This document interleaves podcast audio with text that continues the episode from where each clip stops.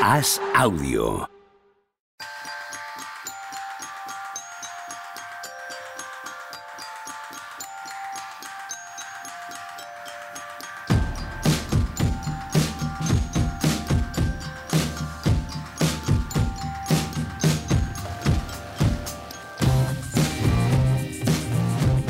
Tal? Hoy estamos al lunes 21 de noviembre del año 2022. El Mundial lo impregna todo. En también mínimo de veterano está Juan Marrubio rodeado de camisetas de Beckenbauer, de Maradona, de Roberto Carlos. A gusto verte. Hola, ¿qué tal, Juanma? ¿Qué tal, Pepe? Estoy impresionado. Esto es como el museo de, de- de la historia del fútbol. Pero Me ahí es, donde, ahí es donde voy a hacer yo luego tres de descuento. Esto, esto me lo han montado para mí, Pues ¿no? aquí te lo dejo. Yo tengo el día de Messi detrás, no sé si lo ves. Sí, Ahora sí, lo el veo 0-1 donde perfectamente. lo no lo ven un 0-1, nuestros pero- espectadores, sí. pero, o sea, oyentes. Creía que me decía Machicado que yo era el Messi de esto. Un poco, ¿no? También tengo a... ¿En qué sentido? ¿Quieres elaborar esa idea? También, bueno, pues mira quiénes sois vosotros. Ahí tengo la Beckenbauer también, tío. Qué grande Beckenbauer. Yo también creo que eres el Messi de esto. Eres como Messi jugando al baloncesto. Eh, querido Juanma, eh, eh, así va a ser el tono de todo el programa. Ya te has ido a Mastodon tú. ¿A dónde tengo que ir yo? A. Mastodon, ¿no? No hay que irse a Mastodon ahora. Es que tiene nombre de, de grupo de mierda. De o sea, grupo de mierda, auténtica mierda. ¿A que sí? Entonces sí, yo no, no quiero ir a un sitio que tenga nombre de grupo de mierda. Ya, eso es verdad. Eso, eso- es un hándicap. Pero muy serio. Yo es, es la evaluación que he hecho de, de ese, de esa aplicación. Habrá que esperar una tercera vía. Siempre hay que esperar, Juanma, eh, tú y yo tenemos una edad ya para saberlo. siempre hay que esperar lo peor. aparte de eso, siempre hay que esperar a que haya eh, eh, pioneros que vayan allí, que desbrocen, que se peguen la hostia en los 20s, donde sea y tal, y cuando haya una que triunfe, ya llamamos vamos. nosotros. Claro. cuando descubran la que, la que se va a quedar todo el mundo, llamamos nosotros. Yo soy demasiado vago ya para ser el pionero. Sí. Sí. Tony Vidal, ¿has sido pionero tú alguna vez en algo? No. ¿Ves? De hecho, he llegado al punto este de cuando estamos en Twitter y hay una noticia, al principio sí que tenías más ansiedad, ¿no? De, boja titular algo rápido, hay que poner un tweet para decir que... Y, y ahora ya dices, bueno, oye, si no lo pones a los 30 segundos del tweet de Woj y lo pones a los 10 minutos, no pasa nada. Infórmate un poco, lee y oye, y si puedes añadir algo, mejor, pero, pero no, esta urgencia que tenemos todos de, ay, enseguida hay que la noticia y rápido hay que abrir directo y todas estas, estas cosas, bueno, me las, me las tomo también un poco con calma. ¿Te vas a ir a Mastodon tú también? Estuve, estuve a punto de hurgar y no me atreví. Llegué allí, entré a Mastodon y antes de registrarme dije, espérate, Tony, vamos a ver, cuando nos cierren Twitter ya vendremos aquí. Pero Somos de poco aventureros en general en este grupo. Joder, ¿eh? yo es que veo que hay gente que parece mucho, a priori, mucho más lista que yo, que no se entera de Mastodon. Entonces, como para meterme. Y más joven, más lista y más joven. Hostia, fuera de bromas, cambiaría si, si de repente cierra Twitter un día por la noche, ¿no? Que parece que este es el. Es que yo no me entero muy bien porque personalmente no me importa mucho, pero a nivel profesional cambiaría muchísimo. ¿eh? Yo particularmente, yo lo tengo muy claro, eh, a, a título individual, ¿eh? Yo todo lo que he conseguido es gracias a Twitter, o donde estoy ahora es gracias a Twitter, pero si vamos a título general, y lo dije en el podcast el otro día, yo no conozco ni una sola competición en el planeta que dependa tanto de Twitter como la NBA. Sí, sí. O sea, que, que su estado Es de salud y su estado económico dependa tanto de Twitter como la NBA. No, y la forma de trabajar se ha adaptado. O sea, un día, ya no, cualquier día, ¿eh? todos, pero si fuera solo uno no sería. Pero concretamente todos estos de cierre de mercado, draft, apertura de agencia libre, todo eso, imagínate sin, sin Twitter, cómo cambiaría la forma de enterarnos de las cosas, sobre todo lo que viene de allí, claro, de Estados Unidos. Sí, a nivel informativo es, es- es la manera que tienen de funcionar. Y Woj y Sham son quienes son en Twitter. Eh, te vas a otras redes sociales. Sí, desde luego Shams, Shams no es por su artículo de The Athletic. No es por su pluma, no es por su pluma. No, no, el, No. el, el Bukowski de la NBA no lo llaman, ¿no? Y bueno, es que no está en Mastodon. Pregunta. Yo qué sé. En un sé, servidor. tío. ¿Cómo- cómo- ¿A quién estás preguntando? ¿En qué servidor de Mastodon está Wojnarowski? ¿Qué es un servidor de Mastodon? realmente enseguida piensas, ¿no? La gente que te sigue, tal, ¿dónde me localizaría? No, no, no. El problema sería cómo llegar a la información. No, la gente que te sigue sabe dónde te tiene que encontrar. Juanma sabe dónde encontrarle, a ti también, a mí la también. redacción del diario AS. Claro, pero, pero Al hay pie un del cañón. haciendo periodismo mientras se hunde el barco. En el agua Pero por es la cómo cintura llegas ya. tú al- al- a la información que te interesa. Evidentemente de Atlética es referencia y los Sí, partidos sí. están ahí. Pero sí que hay un montón de, de debates, de artículos, de tal. Todo, de- hombre, todo. Sí, sí. Y esto de que saben dónde encontrarte, saben dónde encontrarte los cuatro de hoy. Pero lo que es la, el debate general, el estar metido en alguna discusión, el generar opinión, to- todo eso es tal y cual funcionamos ahora mismo, sería imposible sin Twitter. Sí. ¿Encontraríamos otra manera? Pues claro, como, como se encontró otra manera antes, ¿no? Como antes estábamos todos en los foros y en IRC, y antes de eso incluso eh, hablábamos por la calle con amigos, pero, pero, pero que sí, que sería un cambio radical. Si ahora Facebook mismo desaparece. Twitter de un día para otro. que sí. lo que saben dónde encontrarte para creadores de contenidos como Tani suena más bonito. Para un viejo periodista suena casi amenaza. Los que iban a saber dónde encontrarte. suena, suena casi mal. Y para la propia NBA, mira, lo, lo hemos hablado muchas veces, eh, tiene más eh, seguidores en Twitter y en Instagram, en general en las redes sociales, la NBA, que cualquier otra gran liga del planeta. De hecho, en Estados Unidos es más que creo que las otras tres juntas, creo. Eh, al menos en, En Instagram. Twitter. Sí. O Instagram. No, también. Instagram. En Twitter no debe ser tan exagerado, pero también, ¿sabes? Es, es de una masividad acojonante.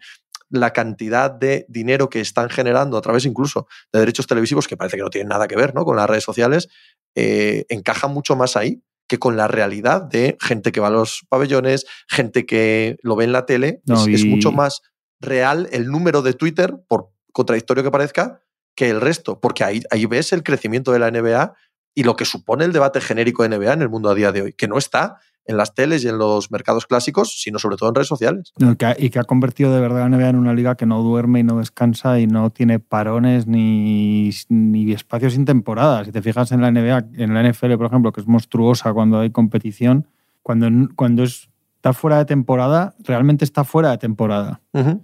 Sube, ¿no? Sube con el draft, con el mercado, pero, pero esta cosa permanente, 24 horas al día, siempre que te conectes en Twitter, hay alguien discutiendo algo de NBA, aunque sea alguien se pone a, a poner quintetos de los 90 y de los 80 y quién ganaría, ¿no? Entonces, esta El cosa es, muy de Jason es verdad que sí, sí. Medio vídeo de Jason Williams aparece ahí cada ha conseguido hasta un punto que, que genera cierto cansancio, o sea, hasta, hasta lo patológico a veces y cierto estrés de dejadme ya en paz, ¿no? Un poco de, pero si no pasa nada en realidad. Pero es verdad que, que eso ha conseguido y eso es, forma gran parte del valor de que tiene la NBA ahora mismo. Esto es así, o sea que, que realmente, bueno, pero veremos qué pasa, si es que pasa algo al final. No parece, ¿no? Eh, bueno, aquí sí que estamos hablando desde el desconocimiento puro y absoluto, pero no parece que vaya a pasar. Twitter es histérica, ¿no? En sí misma. Entonces, cuando Twitter trata de la muerte de Twitter, pues es, es como súper histérica. Mucho más allá de lo que esté pasando o no esté pasando de verdad. Totalmente, sí. Vamos al básquet ya. ¿Te parece poco básquet el mundial? ¿Te parece poco básquet eh, el Twitter? ¿Te parece poco básquet esto? Va a, haberse, va a haberse afectado, ¿eh? Va a haberse afectado todo el mundo y la NBA no va a ser ajena a eso tampoco con, con el mundial ahora. Sí, no va a ser ajena. ¿Sí? ¿Creéis que va a afectarle mucho? Mm, Un poco sí, en cuanto a la, a la conversación diaria, en cuanto a la. Esto que estamos hablando, ¿eh? la generación Mm. masiva de, de volumen, no al, no al fan clásico, no probablemente al 99% de la gente que está escuchando este programa, desde luego no a nosotros, pero al volumen masivo de interacciones y al volumen masivo en redes sociales de seguimiento de la NBA, sí, sí, sí, al, a la NBA a todo el mundo, a todo el mundo. No, Hombre, no si hablan muchos días infantinos, sí. Sí, pues sin duda, sin duda. ¿Cuánto tendrían seguro. que aprender estos eh, absolutos inútiles de la comunicación como Infantino de las grandes corporaciones norteamericanas, que son igual de cínicas, hipócritas e igual de cabronas que, que la FIFA, que el COI y tal, pero al menos, al menos lo envuelven de tal manera que te comas la mierda como, bueno, pues, pues así son las cosas, ¿no? ¿Qué le vas a hacer? Pero es que los, los de aquí como que meten el dedo en la llaga para meter la pata hasta el fondo. ¿Tú te imaginas a un Dan Silver, ya no quiero decir un Roger Godel o algo así, que salga a decir las barbaridades que ha hecho Infantino este fin de semana? ¿No? Ellos van a seguir con su portfolio, con su carpeta de mm, la NBA está aquí para todo el mundo, bien, para ver partidos de baloncesto y ya está, ¿no? Arreglado, para arriba. Joder, yo siempre he dicho que una cosa que, me, que hay una cierta profesionalización también a nivel de comunicación y de gestión de todo esto y de preparación para ponerte ante un micrófono que creo que en muchas cosas también se ha llegado más tarde o que, o que no se tomaba muy en serio aquí, pues igual tiene que ver con lo que dices, cada cosa en su escala, pero yo las veces que he interactuado con Adam Silver siempre lo digo, me llama mucho la atención el, el séquito que lleva detrás de gente trabajando, o sea, preparando todo, cómo sabe perfectamente quién es todo el mundo que hay, que hay en una sala, cómo tiene controlados los titulares de la prensa de cada sitio donde está. Más o menos él sabe lo que tiene que decir, lo que no tiene una preparación absoluta antes de cualquier intervención, la que sea, que le hacen y que él hace y que mira. Igual tiene que ver con esto un poco también. No sé. No es que, quepa es que- duda. es que, No claro, te quepa duda, es la profesionalización absoluta cada, del mensaje. cada cosa su escala, Claro. ¿no? Que no es lo mismo la federación, no sé qué de tal, que al final la Federación Internacional de Fútbol. Pero yo me es que yo lo que más me preguntaba viéndolo es quién, qué filtros pasa esto. O sea, no, porque es que igual el tío simplemente sale y se pone a hablar y nadie, porque es que Silver muy rara vez va a salir y se va a poner a hablar sin que se haya reunido con su equipo, hayan visto esto, tienes que decir esto, no, cuidado, te van a preguntar Y esto. sale a hablar el día del All-Star que parece el, el discurso del debate sobre el Sí. Estado de la Nación. Son, es una hora y media perfectamente Estas palabras, medida, claro, ¿sabes? estas palabras clave hay que decir, esta no esto hay que evitarlo, este mensaje hay que fijarlo, este hay que evitarlo. Es que yo me cuesta creer que haya una serie de personas alrededor de lo del otro día Infantino y que todos coincidan en que es buena idea salir a decir todo eso. Por eso creo que acaba siendo él diciendo, bueno, vamos a, a- a- Sí, a hablar. sí, Vamos a hacer poesía. Porque ¿qué, ¿y qué puede salir mal? ¿No? Me cuesta creer que realmente él tenga alguien que le escriba esto o, o alguien que le ayude a escribirlo, alguien que lo prepare, una gente con la que se siente a decir, bueno, esto va a estar caliente, hay unos temas tal, entonces ¿qué hacemos? Y que digan, bueno, pues mira, di esto, sí, cojonudo y tal, y esto, venga, y, lo y los pelirrojos y tal, ¿no? Es un poco... Me cuesta creerlo, de verdad, ¿eh? Por eso igual tiene que... O sea, igual va un poco por ahí también, ¿eh? más allá de No, otras no cosas. duda. Sí, no sí. duda. Con, con todo el control que lleva Silver, hemos visto en los últimos tiempos que cuando se le ha montado la faena y ha tenido muchos fuegos que apagar, alguna vez ha patinado un poco, pues si llevas sin preparación, a pecho descubierto y a lo que te Sí, coño, salga, pero claro, pues, pero los patinazos que le hemos señalado a Silver comparado con lo del otro día es, un, es, un- es una sí, cosa. o sea, sí, no- sí, sí. es tirarte por el precipicio hasta. De Silver sí que es verdad que ha tenido días peores dentro de lo que siempre decimos de él, o sea, más obtuso, lo que sea. Hay veces también que tiene que, que comulgar Sí. con ruedas de molino tan grandes que al final no hay manera de, de achicar todo el agua, pero claro. mm, Pero salir como sale el otro día este. Y si ha patinado, todo, ha sabido también re- rectificar a tiempo. Es decir, el otro día que, por ejemplo, aquí decíamos, oye, no, no, a Kyrie Irving no tal, tal, a, a las 24 horas ya había un comunicado ya dejando las cosas claras, pim pam. O sea, No solo eso, sino que eh, muchas veces no hay solución. O sea, muchas veces estás en- entre la espada y la pared de tal manera que sabes que digas lo que digas es espantoso. Porque es que sabes que no te queda otra. Eres una gran corporación, estás a eh, sacar eh, tu negocio como puedas en un mundo complejo en el que pisas muchos callos. No se trata de no patinar, es que a veces no te queda otra que tragarte ese sapo. Bien, si lo haces de una manera un poco más o menos eh, elegante, más o menos digna, pues eso se olvida a las 24 horas, a las 48 horas. Se dice, no, es que Dan Silver aquí se equivocó, es que la NBA hay que ver, que cínica, bien, vale, pero a las 48 horas se olvida. Es que lo que no puedes montar es un circo tú mismo, ¿sabes? Cuando la cuestión es tan compleja y ser tú el centro del que monta Sí. todo el incendio, hombre. Eh, Eso no se les ocurre allí, es, es impensable. Sí, y es verdad lo que dice Tony, que si lo hacen suelen saber rectificar. Enseguida vuelve a hablar, o enseguida llama a la Malika Andrews de turno, al programa de turno y se sienta allí y dice, o sea, aquí no ha salido este hombre a decir después, bueno, quizá esto no lo explique bien o decir otra cosa, no sé. También cada uno viene de donde viene, es que estos al final vienen de sus organizaciones, no sé. Porque Blatter, ¿sabéis que Blatter, porque como estamos en de baloncesto, estaba en, era el que llevaba el, el reloj, creo, en la mítica final, que ser el, el partido de baloncesto más polémico de la historia, de los Juegos del Panathinaikos 72. Barça. No, en los Juegos del 72, la mítica de Ah, bueno, que sí, ganan sí. los Sí, sí. rusos a los americanos del Sí, sí, lío sí. del reloj al final, pues el que llevaba el reloj en la mesa creo que era Blatter. Es que hablando de o reloj sea, que, y de, lo- que entonces, bueno, pues vienen de ahí, quiero decir. hablando Cuando- de reloj y de polémica, es que solo, solo me viene lo del Panathinaikos Barça, tío. que ese- sí que no es, no es tan escándalo porque no era, Estados, no era Estados Unidos URSS, pero o sea, es, no hay nada superior en la historia del deporte que yo haya visto a la gestión de reloj de, aquel, Sí, fue- aquella parte final de aquel partido. Es verdad que antes, en, cuando se jugaba en Salónica y en Atenas y Tel Aviv, ahí pasaban unas cosas en Belgrado, claro. Macho, Ahora- estamos hablando de que pone el tapón Sí, sí, sí. eso sí. ilegal Brankovic a Montero. O sea, paran el reloj cuando se supone que el Barça va a ganar la final, paran el reloj. Cuando recupera el balón el Panathinaikos en la contra aquella, vuelven a arrancar el reloj, luego, luego vuelven a pararlo cuando tiene la opción el Barça. Es, o sea, es Sí, una sí, sí, cosa- es increíble. tan, tan evidente. Sí, hoy con la, con la alta tecnología se han perdido estas, emocion- estas emocionantes cosas. Esto, pues eso, que antes ibas a Belgrado y era una cosa de locos, ahora ya es un poco más esos segunditos, tal, no sé qué. Una pena. Se ha perdido el arte manual. Se ha perdido. Del sabor, robo, ¿no? ha robo manual. En el, en el baloncesto de el élite. robo, sí, el, el robo manual, así. La romántico. fría máquina ahora, estamos, estamos rendidos a la matemática. Esto no tendría que ser así. Tendría que haber algo de Romántico. creatividad a la hora de Claro, gestionar el reloj, coño, ¿no? la- el artista ahí que se ponía ahí en, en la mesa y decía, pues, pues hoy ganamos por mis cojones. Eso se está Pues perdiendo. Blatter, pues Blatter era, era reloj en aquella final y Sí. Infantino se formó en España. O estuvo por aquí, estuvo en, eh, trabajando con, con la gente de España, de la federación y tal, durante bastante tiempo. Hay gloriosas anécdotas que te puede contar gente de esa redacción, Juan. Y Silver, al en- respecto. Silver que estaría en Yale en aquellas ahí estudiando como Pues un cabrón. ves. claro. Ya ves. Bueno. De Yale a la sinagoga y de la sinagoga a Yale. ¿Qué querías? ¿Hablar de baloncesto? ¿Por algo en concreto? Eh, No sé, Tony? no sé. ¿Por algún asunto en concreto que Venga. hablar de baloncesto tú? Vamos ahí. Al carril. Por no sentir que todo lo que he anotado esta mañana lo voy a coger y lo voy a reciclar en otro programa. ¿Qué es lo primero que has anotado? Venga, me interesa eso. Lo primerito que has anotado en la libreta. Chicago Bulls. No ¿Cómo? puede ser. Hostia, Te lo pillado. Increíble, tío. O sea, todo lo que pasó esta noche. Me he quedado helado. No, porque había, había varias cosas y lo primero que me viene a la cabeza no es lo más importante. Lo, lo más desarrollado es Sacramento Kings, obviamente.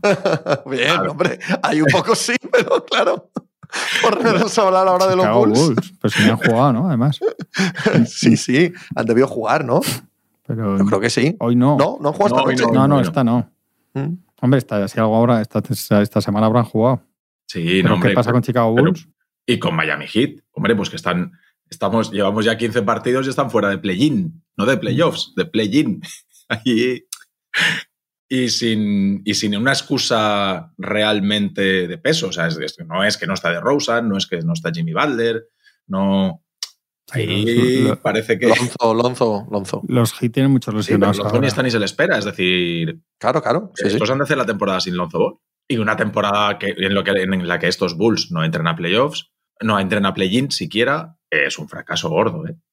De hecho, eh, el rumor ¿no? que circula en torno a ellos es básicamente de al carajo todo. Ya, ya he leído ya un par de artículos al respecto. Sí. Eh, oigan, igual es momento no, no de mirar a- al siguiente escalón, que no parece que se vaya a dar con este grupo, sino de empezar a menear el árbol par- por abajo. Ah. Y Cole Anthony que se rió de ellos el otro día en redes. Puso un montaje de la cara de Wendell Carter y de, y de Franz Wagner, ¿no? Porque es que el traspaso de Bucevic a pequeña escala es una de las pequeñas catástrofes, mayores pequeñas catástrofes de, de tiempos recientes de la NBA, entendiéndose en Hay que empezar a meter hacían. ahí, hay que empezar Sí. a meter ahí el de Paul George, ¿eh? Gilgeous Alexander Sí, y cinco claro. primeras, ojo. ¿eh? Sí, pero ahí, a haber que empezar a contabilizarlo ahí ahí- también, ¿eh? ahí que sigues ahí pensando que a ver qué hacen estos, si ya no hacen nada definitivamente entrará, pero es que como los Bulls ya ves que no van a hacer. El otro día hay un partido que sienta, es que últimamente he visto poco, pero hay un partido que le sienta al final a Lavín, ¿no? Del último Sí. cuarto. Y de hecho, Lavín Sí. eh, reacciona mal en, Sí. luego en la respuesta a prensa. ¿no? Un jugador como yo tiene Sí, que estar siempre el último cuarto, etcétera. Pero había, había hecho uno de 14. Algo había hecho, me parece, hasta ese, hasta ese momento. Sí. Claro que uno entiende, ¿no? Que le siente por lo que sea. Que se- pero salir y decir es que soy buenísimo, tenía que estar jugando, bueno, pues no sé El- si es lo más, lo más apropiado. Pero bueno, como ya estás curado de espantos con estos, con los que saben hablar, os lo decía el otro día con lo de Este no Durant, que estaba en ya- Yale, ¿no? Cuando, cuando dieron, cuando dieron lo de las relaciones públicas.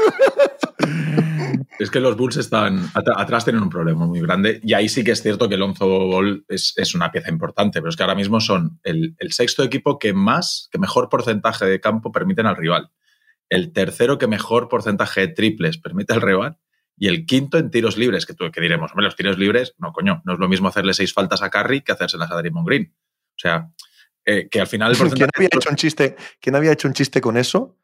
Steve Kerr. Hace años, ¿eh? Cinco o seis años o algo así. Eh, no sé si eran los Warriors, es que como no sé si era Kerr, pero vamos, era el entrenador de un equipo que, que tenía el mejor porcentaje, o sea, era el que mejor defendía los, los tiros libres de, del rival. Y dice, hombre, me alegra mucho saberlo. No. Seguiremos trabajando. Pero no- es, es una coña, pero si tú a quién llevas a la Que línea sí, de que tiros sí. libres, es a Está claro. seis veces claro, está claro que hay, un punto, hay un Claro. punto cómico, Sí, pero hay un punto real. De. Si tú eres el equipo al que peor le tiran en la línea de tiros libres, aunque tiene que ser uno, si hay una cierta continuidad, es, es obvio que algo estás haciendo bien también a ese respecto. Y, y, es que les ves y te das cuenta que, que, claro, como no hay nadie que proteja el aro, porque Busevich no lo es, el 4 es Patrick Williams, tampoco es un protector de aro. O sea, no, entonces, Vaya fracaso de jugador, Patrick Williams. Sí, sí. El año, el, es Uf, que el año pasado en blanco, yo, yo, creo que hay que darle tiempo todavía, pero yo aquí he perdido sí, la fe. ¿eh? Hablo de Patrick Williams 2022. Claro, claro evidentemente. Sí. No, y, y, tampoco creo que de repente explote, ¿sabes? O sea, no, no, creo que puede ser mejor jugador de lo que es ahora mismo, pero no como para ser un jugador. ¿Fue un pick 6? Cuatro. ¿Cuatro? Yo, yo, creo que cuatro, ¿eh? No lo sé. Tengo mala memoria, pero creo que cuatro.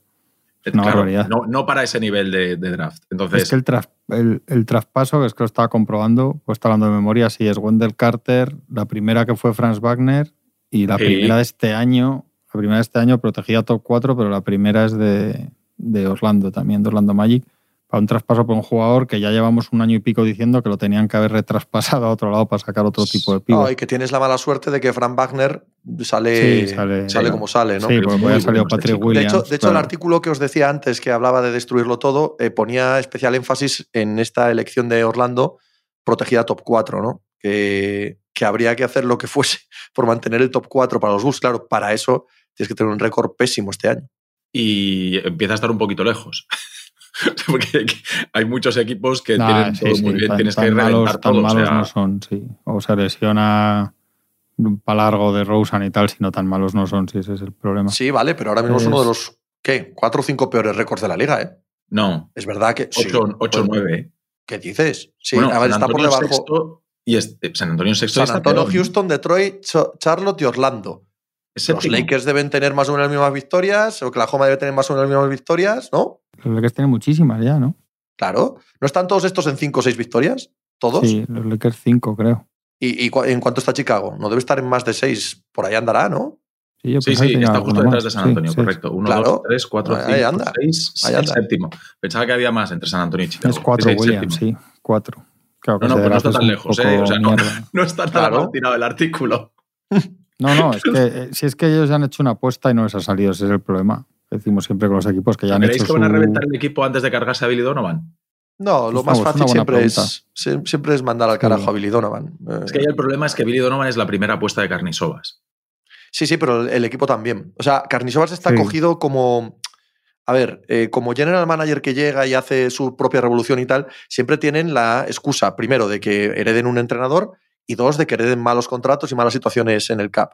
¿Qué pasa? Que, que a Carnisovas no, no tiene muchas excusas. No. Eh, él traspasa por DeRozan, él eh, ficha a Billy Donovan, esa, él, él ha creado todo. Entonces, tire por donde tire, no puede decir, bueno, quito esto y el resto es que es cosa mía. Sí. No todo es cosa tuya. Entonces, haga lo que haga Carnisovas a nivel global, cuando analice su figura, está pillado por todos lados.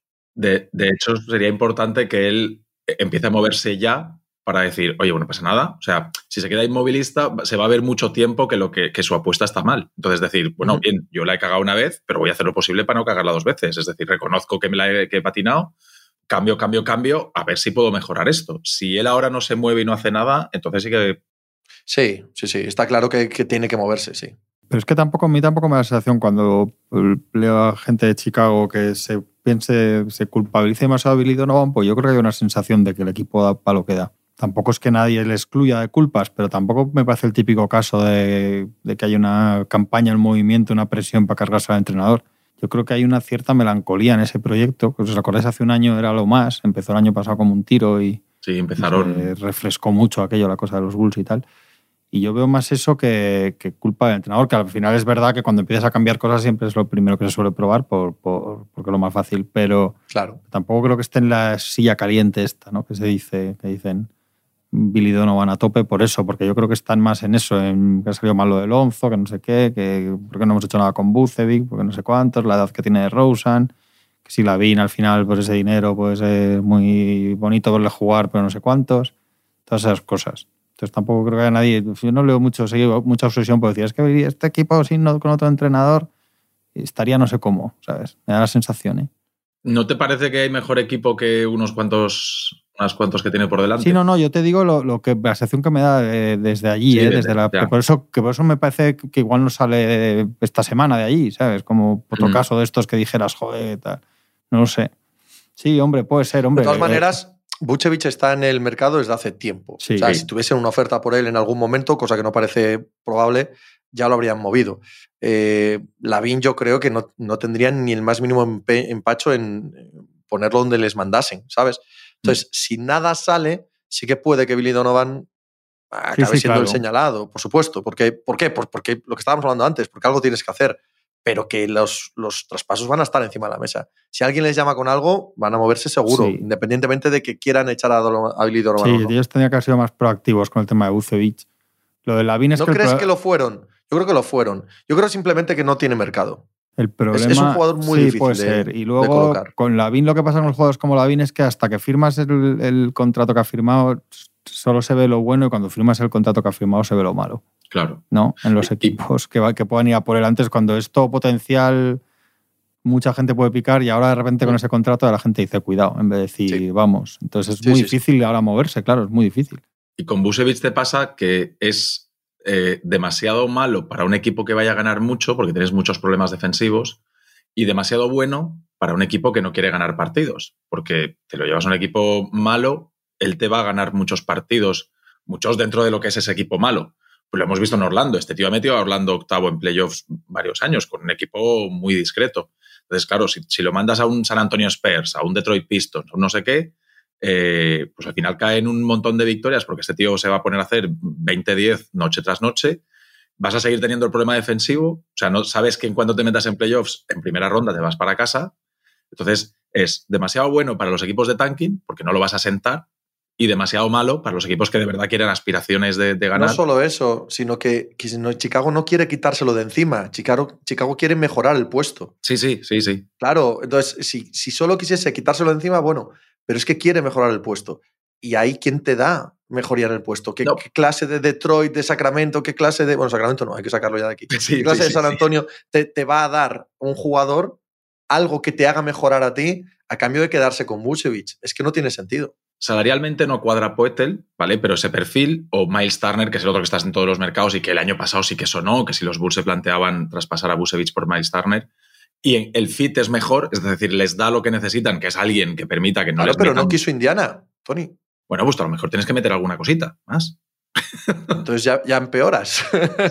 bueno, Claro, depende si es que si el problema, el problema que tiene Chicago con el traspaso de Vucevic es su necesidad de mejorar Sí, deportivamente. sí, sí, sí, sí, sí, sí, sí, sí. Y eso no no hay nadie, no hay mercado ahora mismo para un jugador así, Mm. de ese perfil, con lógica, ¿sabes? Porque, porque tú has explicado muy bien lo que te quita y lo que te da. Entonces, el que quisiera arriesgarse con Vucevic no está en disposición de mandarte nada que mejore a los Chicago Bulls. Sí, sí, sí, sí, sí. A veces que por fit, hay veces que por fit mejoras, pero sí que es cierto que a nivel de talento puro es difícil que, que te den algo mejor que Busevich. Tien- Tienes que, pues eso, tendrías que. Bueno, no sé cómo están de rondas ahora mismo, pero bueno, soltaron unas cuantas para traerse a Busevich. Le- Les queda, ya te digo, la de este año, la primera, es protegida top 4, pero no la pueden mandar. No la pueden mandar. Claro, Y tampoco van a mandar otra primera ronda de años Claro. posteriores sí. para que te venga Miles Turner y, y Sí. acabes perdiendo a. Vucevic y, y- y un Patrick Williams de la vida, y, que han, y que gastado un 4 y un 7 de draft en lo que decíamos de Patrick Williams y Kobe White. Claro, eso- ese- esos dos errores son, Claro, son es muy que al serios, final lo sí. de, esto es lo de las rondas. ¿no? Esto es lo de Es que- las. es que hay muchas cagadas ahí. Sí, sí. Porque del podría estar en los lo- Bulls. Esto es y lo del valor teórico y, y real de las rondas, lo que hablamos siempre. Lo que vale una ronda como traspasable, una primera, y lo que es luego un, top, un pick 4 y un pick 7. Pick 4 de Patrick Williams, al final los buenos de ese draft son, eh, quitando los dos o tres primeros, digo, Anthony Edwards y tal, pero los demás te empiezas a mirar y son Maxi, Desmond Bain, Jaden McDaniel, todo veintitantos. Y de Patrick Williams y los demás que hay para abajo, casi todos. Eh, Es que has gastado dos, picks muy altos de draft de construcción y uno que lo largaste y que, vamos, lo largaste, lo traspasaste por, por apostar por Bucevic, que al final tienes la sensación de que te habría ido mejor que Bucevic, que es Wendell Carter Jr. Quizá el inicio tres. del año pasado eh, eh, tampoco les ha venido bien, ¿no? Porque si están donde están, viniendo de donde venían, eh, es decir, el año pasado se meten en playoffs, en este año tal, pero claro, como el pico del año pasado fue primeros de conferencia en el arranque de las primeras semanas de la liga, tal, ya te, te hace creer que eres más bueno de lo que eres. Entonces, claro, has subido y ahora estás bajando. Si de- de- desde donde pero no tomaron ninguna decisión, ¿eh? O sea, te puedo comprar eh, en una situación como la que estás diciendo, te crees que eres más bueno de lo que eres y tomas decisiones. de traspasos, de extensiones de contrato, etcétera, y tampoco tomaron ninguna gran decisión. Este equipo se ha hundido por sí mismo, él Sí, solo, Sí, sí, sí. sin que, sin que tú le hayas dado ningún empujón, dado que te creíste mejor de lo que eras, ¿no? No entiendo. Sí. tú te crees que eres un gran equipo cuando no lo eres. Por ejemplo, Utah ahora, ¿vale? Sí. Eh, Te crees que eres un gran equipo y ya estás para pelear. Sabemos que no, pero bueno, tienes armas. Entonces, como tú crees esto, en febrero tomas decisiones y traspasas por Busevich, porque crees que Busevich es tal, y le das una extensión de contrato gigantesca a Malik Beasley. Y luego sigue siendo un equipo Ya, ya, que ya, no ya. eres tan bueno. Ya, pero Chicago no. Es que Chicago yo- se ha deshecho sin que se tomasen ese tipo de Sí, decisiones. Es que yo creo que ellos pensaban que realmente eran así de buenos. O sea, ellos, así como Utah sí que ten- parece que está claro que, jolín, oye, están primeros y a lo mejor vete tú a saber que hacen una temporada regular en- tremenda, pero sabemos que no son aspirantes al anillo.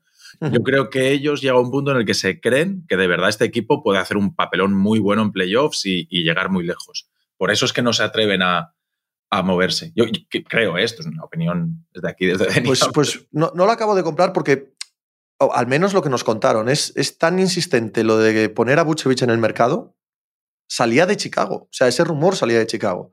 Si no aprietan el gatillo, no es porque no quisiesen, es porque nada de lo que les llega les convence. Es decir, el- ellos sí fueron atrevidos a la hora de tratar de mejorar el equipo, solo Pues- que no, no encontraron mercado. Sí, porque había un, el año pasado era muy obvio y este año se está viendo. Oh, total, claro. que, que en el juego interior les hace falta algo de defensa interior. Tienen una línea Eso es. exterior que se puede sostener. Claro, sin Lonzo Ball ya no es la misma línea exterior. Y dentro es que es eso, es que le- les tira, todo lo que les tiran les llega. Y entonces eso les obliga a estar súper cerraditos en la zona Mm. Sí, sí, todos. sí. Y claro, ¿qué pasa? Que como están cerraditos, en cuanto uno va para adentro y dobla un balón fuera, nadie llega a puntear los triples y les meten todo, todo, todo, todo, todo. Y ese equipo tiene sí, sí, solución, ¿eh? 100%. porque es estructural. Y dicho todo esto, hay un punto aquí de tristeza por la carrera de Lonzo Ball. O sea, hay un punto en el que no sabemos si Lonzo Ball va a tener carrera en NBA y, y cada vez pinta peor. Y por supuesto, está entrelazado con que este proyecto pasaba porque Lonzo fuese el gran defensor exterior, el gran base, eh, ya veríamos si anotador o no, pero bueno, aún así sí distribuidor. Perderse a Lonzo Ball para este, para este proyecto es durísimo. Sí, hombre, y que había reconstru- estaba rehaciendo su carrera muy bien de, Sí. de posible, o sea, de estrella estrellada, que ya parecía que no iba a ser el típico superestrella y highlights y all stars y tal.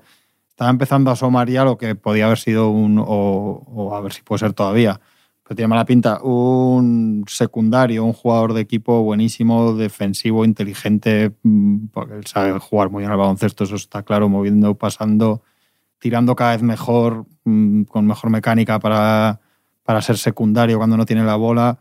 Y todo eso de repente un plumazo se va. Es que es verdad, igual todo lo que decimos de los Bulls y simplemente él está a tope de forma y, y, y reexplotando, digamos, y Caruso la acompaña y tal, pues el equipo ya cambia. Claro, no es lo mismo que te ataquen dentro con, con tíos así por fuera, que te lleguen por todos los lados.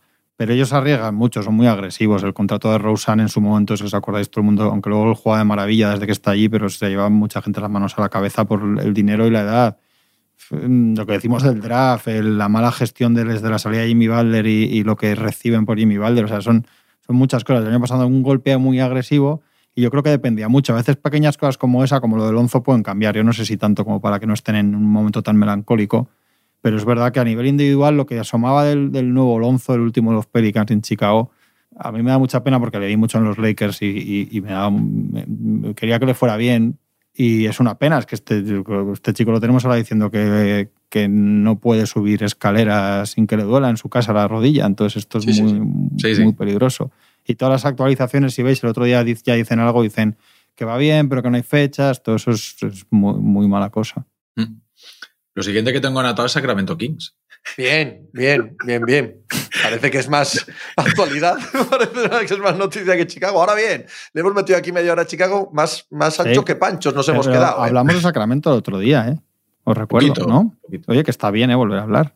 Yo me he puesto a verlas. Pero- ¿eh? Son, uno de los grandes equipos del Sí, momento. sí, sí. La- el más anotador, ¿no? O el casi de No, la no, no, no, historia. perdón, el mejor equipo de la historia en ataque. en ataque. Creo sí. que detrás de Celtics los de Dallas este año. Mavericks o los Celtics de este mismo año, Celtics sí. Año, sí. Algo así, sí. La- yo, yo me he titulado de lo de Sacramento Kings, la sencillez se agradece. Porque te pones, a- y, y tanto en ataque como en defensa, te pones a verlos y dices, oye, qué poca complicación. O sea, con un entrenador como el que tienen, que yo lo he puesto a parir, la verdad es que ahora ha hecho cosas muy sencillas y es, te vas a verles y en defensa defienden una individual de toda la vida donde nadie cambia. Cuando hay un bloqueo, hay una ayudita para que el jugador recupere y punto. Y entonces, ¿eso qué implica? Que el rival no te ataca a quien quiere, donde quiere, que eso es lo que pasa cuando tú cambias en ciertos, en, ciertos emparejamientos defensivos. Y estos no. Aquí no cambia nadie. Aquí el 1 defiende al 1, el 2 defiende al 2, así todos.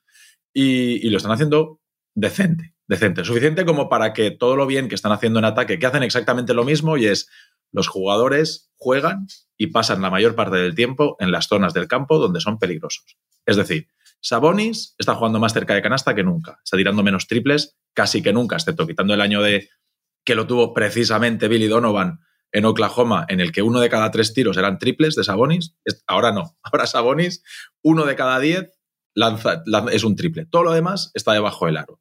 Como está debajo del aro, saca más faltas, lanza más tiros libres, con mejor porcentaje. Daron Fox está rindiendo a un nivel espectacular, Werther a un nivel espectacular, porque todos están en las zonas del campo donde ellos están a gusto. Es, muy sencillo, las jugadas están para que Sabonis reciba debajo del aro, para que Daron Fox genere ventaja y pueda penetrar fuerte y si no doblar fuera los exteriores.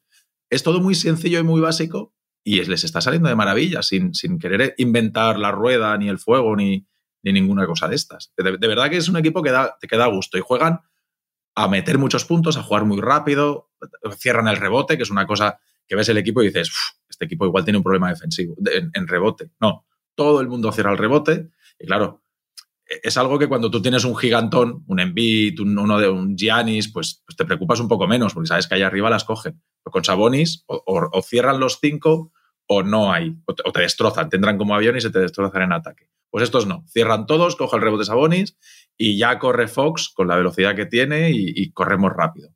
Y la verdad es que da gusto verles. ¿eh? Es un equipito que, ha cambiado la cara y esto de querer ganar les está yendo bien. Más allá de lo obvio, ¿no? De la profesionalidad, el querer ganar, lo que trae Mike Brown, el mismo traspaso de Sabonis va en esa dirección, no de ser gran equipo, pero sí de bueno traer un jugador profesional que te haga sus cuatro cositas bien hechas. Lo bien que han encajado este año, eh, Erter, ¿no? Kevin Erter. Ahora que se habla del traspaso de John Collins, cómo cambian los jugadores cuando cambian de contexto y, este chico les ha venido de fábula el acertar con Keegan Murray en esta misma línea que estamos hablando de seriedad desde el draft, el traer a Malik Monk, ¿no? que es otro jugador que con el paso de los años ha acabado haciéndose, haciéndose un, un, jugador también muy de estos, de estos viajeros, de estos nómadas de la NBA acaban encajando bien en diversos equipos, ¿no? Eh, es como que todo les ha acabado saliendo bien en estas pequeñas decisiones, que no son las decisiones gigantes de poner la franquicia en manos de Darren Fox o no, tal, bueno, este tipo de decisiones filosóficas grandes. No, en las pequeñas decisiones de este verano, todo les ha salido cara.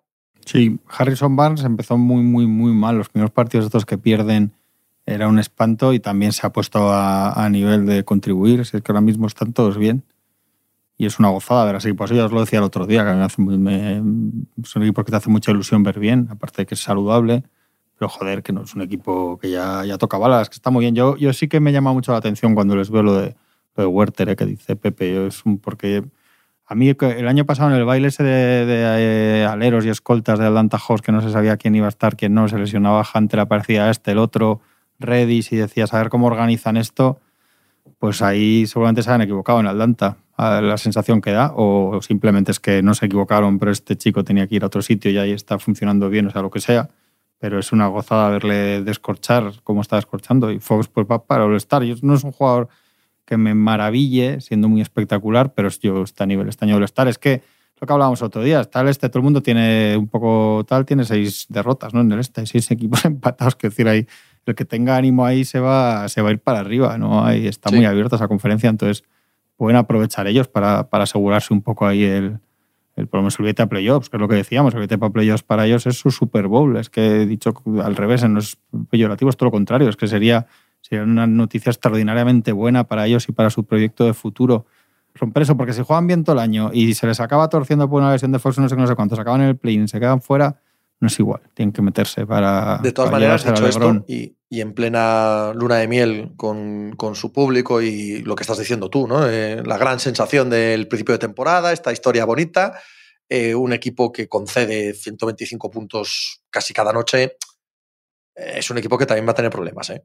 Es un equipo que en defensa tiene que hacer bastantes más cosas de las que está haciendo. No sé si tiene personal para ello, pero es un equipo muy, muy endeble atrás. Sí, pero si te fijas, el 90% de los partidos de ellos, vamos, 90% es una forma de hablar, ¿eh? pero o, es mi sensación, pero casi todos se resuelven en los últimos. Hay muchísimos que se han resuelto en los últimos segundos, incluso, con decisiones arbitrales en su contra escandalosas, como la de, la de Clay Thompson, la falta de Clay Thompson a, a Werther, ¿no? Fue. Pero luego también las han tenido cara, hoy remontan al final el, aquel de Orlando que mete el tiro Fox desde, desde lejísimo. O sea, pues sí, pues es que hay dos o tres ya podían estar ahora en una. Podían estar ahora líderes de conferencia y que ya fuera la cabose, ¿no? La, historia. Y podían estar con dos o tres derrotas más por la misma. O sea, que sí que es verdad lo que dices tú, que es probable que en algún momento les, les, les gire eso y, y, en, ese, en ese filo de metes mucho, te meten mucho, juegas muy rápido, te juegas muy rápido, al final hay un momento en el que, igual que ganas 2 de 10, o sea, 8 de 10, palmas, palmas 8 de 10 también, ¿no? Puede ser, pero, pero la verdad es que el oeste ahora te invita a ganar muchos partidos simplemente con, con, con, solo con el ánimo y la intensidad y la alegría que llevan ahora vas a ganar muchos partidos en el oeste, es que es así. Es que no ha cogido nadie el testigo en el oeste, ¿eh? No, no ha salido no, ningún no, no, nadie, absolutamente es nadie. un asco el oeste. Totalmente. Es un asco. O sea, yo, es muy bonito, hay equipos muy chulos, esto que decimos aquí, pero al margen, que el, que menos culpa tiene de que el oeste sea un asco Sacramento, que bastante están haciendo por su parte. Quiero decir, o sea, eh, es, el culpas de otros, pero realmente a mí me, me, llama la atención que una conferencia tenga un nivel tan bajo como el oeste ahora mismo. ¿eh? No sé si dentro de cuatro meses, pero ahora mismo es, es pobrísimo, joder. Es un poco la sensación de que todos los equipos están buscando ese. Como que están. siguen intentando encontrar la manera en la que tienen que jugar. todos los equipos les encuentras cosas básicas que no acaban de funcionar. Ayer, jolín, el, cómo cierra el partido Doncic ayer y cómo se les va el partido con 34 minutos de André Jordan jugando enfrente y Palman, que les gana Bones Highland. O sea, porque yo, yo estaba viendo algo a Dallas así y tal, y, no me atrevía mucho a meterme y les he visto los dos o tres últimos partidos y creo que es un equipo que va a ir a más, pero se les siguen escapando partidos que son una pena, que dices, jolín, es que, es que Dallas tiene todo para, para acabar de. para ser uno de los equipos que podría ahora mismo estar liderando este, este oeste. Y, y no lo está haciendo pues porque ahora hay una cosita. A mí no me gusta nada cómo, cómo ha enfocado Dallas esta temporada. ¿eh? No, no, no. Nada. Y hay una sensación de. A lo largo del que el cambio de Branson por otras cosas les quita Eso, mucha... eso sin ninguna duda. Sin ninguna duda. Pero esta sensación de que o eh, Luka Doncic hace un partido histórico, ¿sabes? Que se iguale Mm. a Will Chamberlain o pierden, oiga, eso no es verdad. Sé que es verdad, sé que es lo que está ocurriendo, ¿ok? Pero, pero hay un punto aquí de que habéis forzado a que esto sea así. Esos jugadores no Claro. son tan malos, Sí. ¿vale? O sea, hay un punto en el que se está jugando aposta esto y el día que no está Luka Doncic todo sale mal. Bueno, hay un punto que eso se puede trabajar y se puede mejorar incluso con estos mismos jugadores, ¿vale? Y creo que la franquicia se ha eh, ido en manos por completo de esa idea y a mí me parece mala, mala para el presente y, y probablemente para el medio plazo de este proyecto. Yo os dije que pensaba que, que una cosa que podía ser discutible funcionó, que es lo de Branson con Doncic, y perderlo no era lo mismo que cambiarlo por otra cosa, decir, es que quitas 20 puntos al día y metes 20, metes 20 puntos por otro lado. Sí, Yo creo que han perdido sí. muchísima creación de juego, muchísima, se notan cómo les defienden, cada vez eh, les cambia la forma de defenderles. También es verdad que igual no es solo cómo te plantean el partido, es que si te pasas todo el partido haciendo lo mismo, hay un momento en el que los rivales que no son idiotas, aunque solo sea porque te hagan ocho veces la misma, la novena dices, coño, ya tal. Entonces, el otro te aportaba, quieras que no, que igual no tiene las, las rachas de, de- que al final sí las tenía, pero bueno, que igual no te parece tan, tan anotador como Dingwiddie, por ejemplo. Pero él, en momentos de cierta exigencia, ya no solo cuando no estaba Doncic, pero te creaba un poco, te daba otra alternativa, ¿no? Ahora están a martillo lo mismo, necesitas tanto que estén, que pueden cogerlo, ¿eh? pero pueden, Finney Smith y Bulo pueden empezar a tirar como el año pasado que están tirando, pero esas son variaciones, claro, pero es que si te pones a pensar en que el año pasado tiraban mucho mejor de lo, de lo normal, entonces es que ese equipo está, empieza a estar un poco muerto, pero yo creo, y luego lo que os decía yo antes de la temporada, ya están con lío, hay lío ya, hay no lío de incendio, pero, pero Christian Wood ha jugado el mínimo de minutos esta noche, 17, poquísimo en el último cuarto. Ya él ha dicho varias veces que quiere jugar más, que no sabe por qué no juega más. Parece que hay más, y ahí sí que yo, que justo esta mañana estaba leyendo a gente, a periodistas y tal de Dallas, parece que hay más, que, que se achaca más a cabezonería de Kid que a que Wood no haga el hombre lo que pueda en defensa, o Ujú, en todo sí. caso que, que- que necesitas tanto en ataque en un partido como el de ayer, que te casen noventa y tantos puntos contra un equipo sin los tres mejores o tres de los cuatro mejores, que hay algo de cabezonería, ¿no? Que no es que ni las métricas ni tal. Pero es lo que decía a principio de temporada, que es que a este le funcionó muy bien el tipo de defensa, no sé qué, ese tipo de juego y le iba a costar. Acordaos que no es por decir que lo decía yo, igual dentro de los meses es distinto, pero que era el miedo que me daba. Y eso sumado a, que los tiradores iban a estar como el año pasado y que realmente yo creo que lo que hacía Branson para todo el, eje de su forma de jugar y luego, era, y luego has perdido flexibilidad. Es que en cuanto te falte uno de los otros dos es un drama. El año pasado tenías tres y eso era un lujo, ¿no? Tenía de un Widi como tercero detrás de los otros. Cuando faltaba uno, descansaba, siempre tenías dos. Y ya dentro de los partidos, cuando estaban los tres, siempre había. Jugaba muchísimo Doncic con uno de los otros dos. Jugaba poco sin, sin otro creador, ¿no? Eh, al final, no sé, yo, no sé, a mí me pasa como a Pepe, no, no me gusta la, la, pinta de esta temporada, que luego ni los números son muy mal, o sea, no, son horribles, ni a nivel, yo miraba esta mañana a nivel de ratings y tal, se parece bastante al año pasado, o sea, que no es que haya un hundimiento, pero a mí las acciones me parecen malas y la sobreexplotación de... Sí. De Doncic depende, de, depende es más de, que el año pasado todavía de, de Westbrook y Harden. eso no claro, puede es, ser es que dependen Sí, todavía más. La cuestión es que Branson se parece mucho más a Doncic que Dinwiddie. Y el ataque Claro, de Dallas es muy claro. básico. O sea, es muy, y es muy estático. Entonces, cuando juega Doncic, eh, el ataque está hecho para, para, que lo, para que lo lidere Doncic. Entonces, mientras está Doncic, él de por sí ya genera todas las ventajas para que todo el mundo juegue cómodo, encuentre sus espacios, sus tiros, tal. Pero en cuanto sientas a Doncic, el año pasado Branson, se, evidentemente a otro nivel, pero sí que él generaba. Y Dinwiddie es otro tipo de jugador. No, no, no es capaz de generar tantas ventajas para los demás. Es un poco más. Tú vienes los Pero- números y al final se parecen, pero ves que los tiros de los demás Sí. no son igual de cómodos Pero, cuando Tony- llegan sin Doncic que cuando está Doncic. Entonces, hay que generar otro ataque, otra manera de jugar cuando no está Doncic. No puedes jugar porque no tienes a Branson, que antes te lo podía sustituir de alguna manera.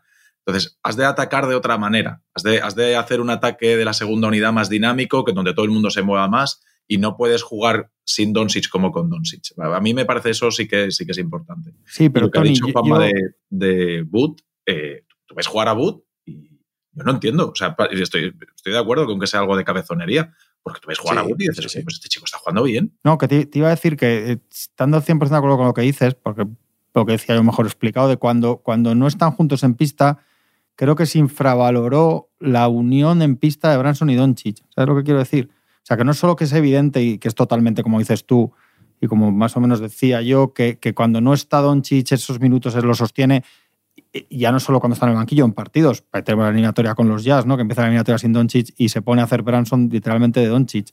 Es que cuando están juntos le daba como una vía de escape, ¿no? Le daba Sí. el balón y no solamente no tenía que estar Doncic súper siempre o meter todos los tiros el otro, sino que le descargaba de responsabilidad, le complicaba al otro equipo porque es más listo que Dinwiddie, porque tenías que defender a un tío que también pasaba, ¿qué tal? Entonces te volvían un poco loco. Yo creo que ahí se hizo una unión, que es lo que decía, que decías, parecía que eran uno otro o, o lo que habíamos visto hasta el año pasado, que era Branson como el suplente de Doncic y ahí no era tan siendo valioso, pero yo creo que, es- que se revalorizó el año pasado porque les funcionó una cosa que parecía un poco un parecía un poco un, un apaño, ¿no? Un parche y les funcionó de una manera muy concreta y eso tampoco lo tienen, más lo que decimos, lo que dices tú, Tony, de, de que ya no tienes a los tres para hacer rotaciones para no sé qué, para cuando uno esté uno esté el otro tal, ya te obliga mucho a que Dinwiddie sea no sé cuántos, el otro no sé qué, Doncic esté siempre súper, ya que Kidd no se fía todavía, él está con su defensa el año pasado a vueltas y no se debe fiar de Wood por lo que sea.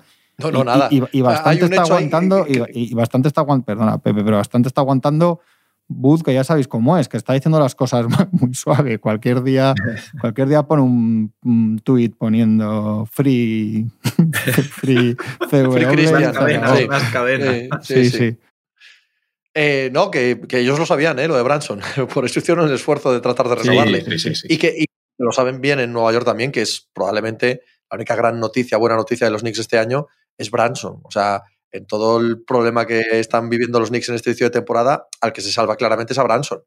Branson Sí, sí. es el, Sí, del rayo es de haber sol. de ahí. Si, si no hubiesen tenido a Mitchell ahí, tan, tan, tan, tan cerquita, los Knicks dirían, oye, pues hemos traído a Branson y bueno, pues es que esto no funciona, tal. Pero claro, si, si es que la, la temporada de, de los Knicks la vamos a estar evaluando todo el tiempo diciendo, es que podríais tener a Donovan Mitchell por Grimes, Topin y, dos rondas, o las cuatro, lo que fuese, ¿vale? Pero, pero ha estado tan cerca que nos va a condicionar el- la, evalua- la evaluación de los Knicks de todo el año.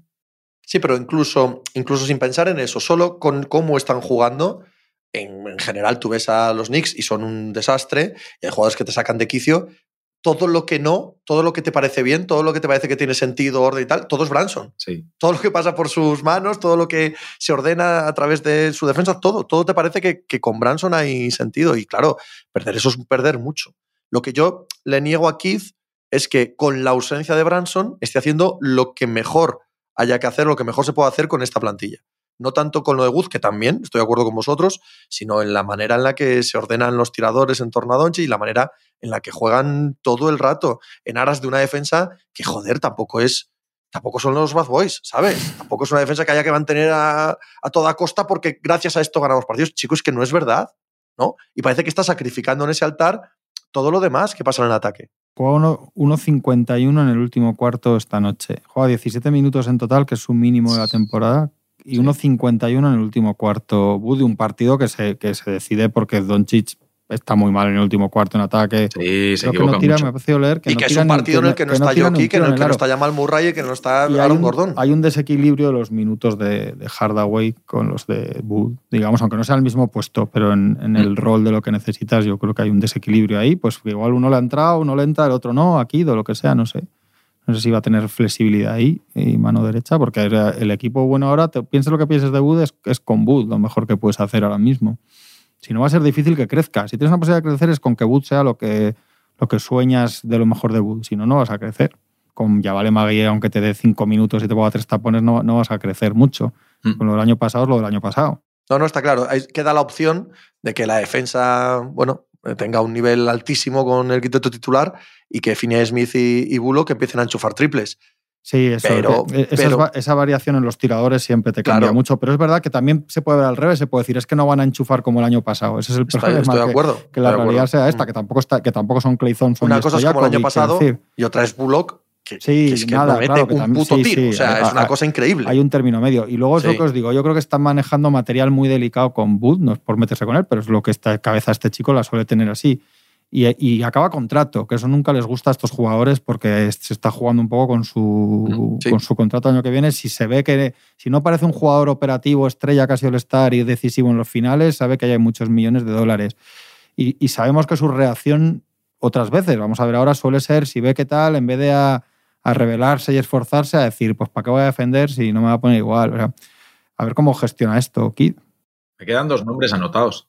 No sé si queréis que abramos. Sí, hombre. Tengo puesto ahí Brooklyn Nets, Los Ángeles Lakers. Hombre, vamos a ver, la, la final soñada. Era, era hora que habláramos de La ellos. final soñada. Si ya, vamos a hablar, ya vamos a hablar en junio de esto. esto es-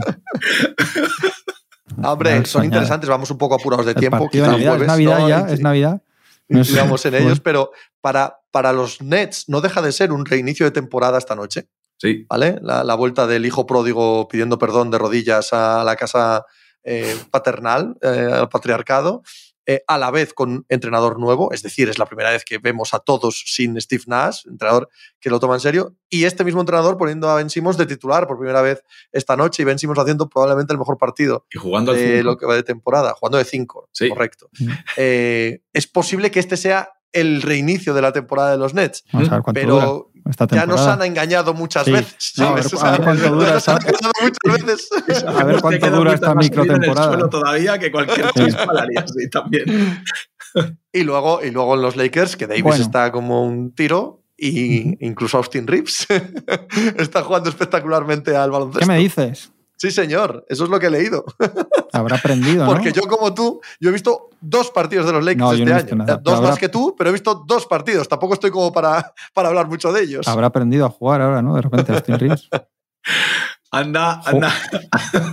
Vais a sacar pecho más esta semana. ahora y no lo, No, no, no lo he no, sacado yo eh, por Ben Simmons. No pluralices, no pluralices que no he sacado pecho. Esto es el- esta batalla Sí, es del jersey, sí, eh. no mía.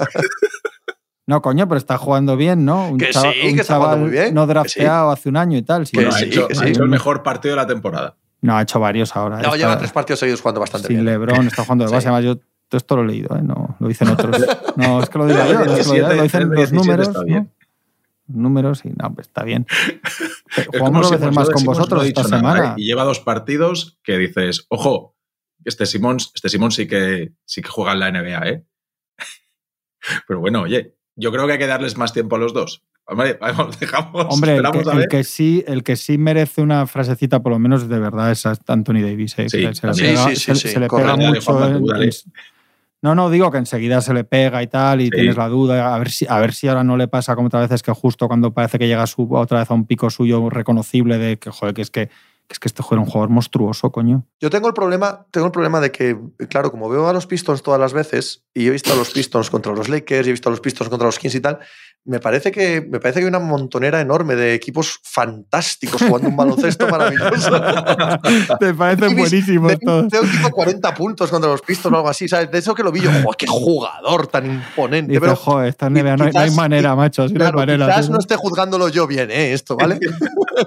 No, coño, los números de, de Davis joder, y la influencia defensiva y tal, al parecer, yo creo que merece que no, a ver que no se lesione ahora, justo que otros años, algún año le ha pasado esto, pero, pero os decía cuando al principio de temporada estaba bien, que, que, o no sé si os lo decía a vosotros o a quién, que era, si no recordabas a Anthony Davis, que está bien como pivote NBA y como jugador tal, pero que te acuerdas que este, que este jugador era monstruoso en Nueva Orleans en el primer año de los Lakers, monstruoso a niveles casi históricos de, de producción, ataque, defensa, tal y ahora, y ahora se está acercando a eso. Está sacando los partidos, ¿no? Y, y siendo joder. Yo creo que sí, que, que merece una mención y a ver. No, a ver. por Dios, prometemos a nuestra audiencia Sí, el jueves hablar de Lakers y Nets, que por Dios, no, no. que No habla nadie. Equi- Jolín, que- nadie, molestamos. eh, que Equipos, aquí equipos molestamos. Molestáis, bastante en plural. Ahora viene, ¿sabéis singular, cuál viene? con- Sí, correcto, ahora- ¿Sabes sí. cuál viene ahora? Ahora lo, lo cojonudo es que ahora viene la de que para qué vamos a hacer el traspaso si el fichaje es, el, el fichaje es Lebron. Esto que se No, hace aquí al mucho en la prensa española. Hay ¿no? una, hay, una, hay una que está a puntito, a puntito de estallar. Está ya cociéndose en los mejores hervideros de los Talking Heads de Estados Unidos. ¿Juegan mejor los Lakers sin LeBron? Oh, esa, esa está Oh. ya, esa está ya. Me estoy, se, se- se me hace la boca agua. En cobre se, está fundiendo se y están la haciendo las agua. letras con... La respuesta Pero es de decir, hablando en serio, he de decir que si juegas a Anthony Davis, presiona a Pelinka y compañía para hacer algo y no al contrario. De verdad, ¿eh? porque realmente dices, hostia, mira lo que malgastamos. Si se van lesionando, van mal, no sé qué, dices, esto es un. Va el cacharro ahí a, a- a trompicones. Si este tío se pone a ese nivel, hay más exigencia de decirle, ¿eh? Porque sabemos Claro. lo que pasa si este está a ese nivel y LeBron vuelve más o menos y no sé qué. O sea, que, que eso es un factor ahí, pero bueno, no sé. Sí, es un factor para ellos y lo de los Nets también es un factor. ¿eh? Si empiezan a jugar Sí, hombre, bien, claro. es un factor también. Y con a Pelinka que seguirá en Indianápolis, porque no han salido fotos de él volviendo, o sea que pues, cuidado. Igual ha, igual ha vuelto Cuidado. como el camino de Santiago, andando. cuidado, sí, sí. Igual está haciendo a- andando desde Indianápolis. Cuidado que Creo que van a ha nevado- llamar ha el nevado pale- ligeramente en Estados Unidos por esa zona, ¿eh? Van este a- fin de a semana. llamando el pijo de French League, ¿no? Teníamos al paleto de French League, a la River, pues este puede ser el pijolas de French League, como se quede mucho por Indianápolis y alrededores. Bueno, nos vemos el jueves, chavales. Un abrazo.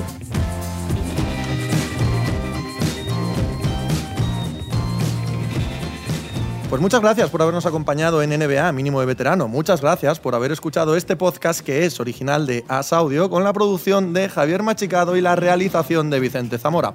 Síguenos en redes sociales arroba asaudio para no perderte nada y recuerda que puedes escucharnos en la sección de podcast de as.com, en la aplicación del diario As o en tu plataforma de audio preferida. Un saludo de Pepe Rodríguez con la compañía de Tony Vidal y Juan Marrubio desde la redacción del diario As.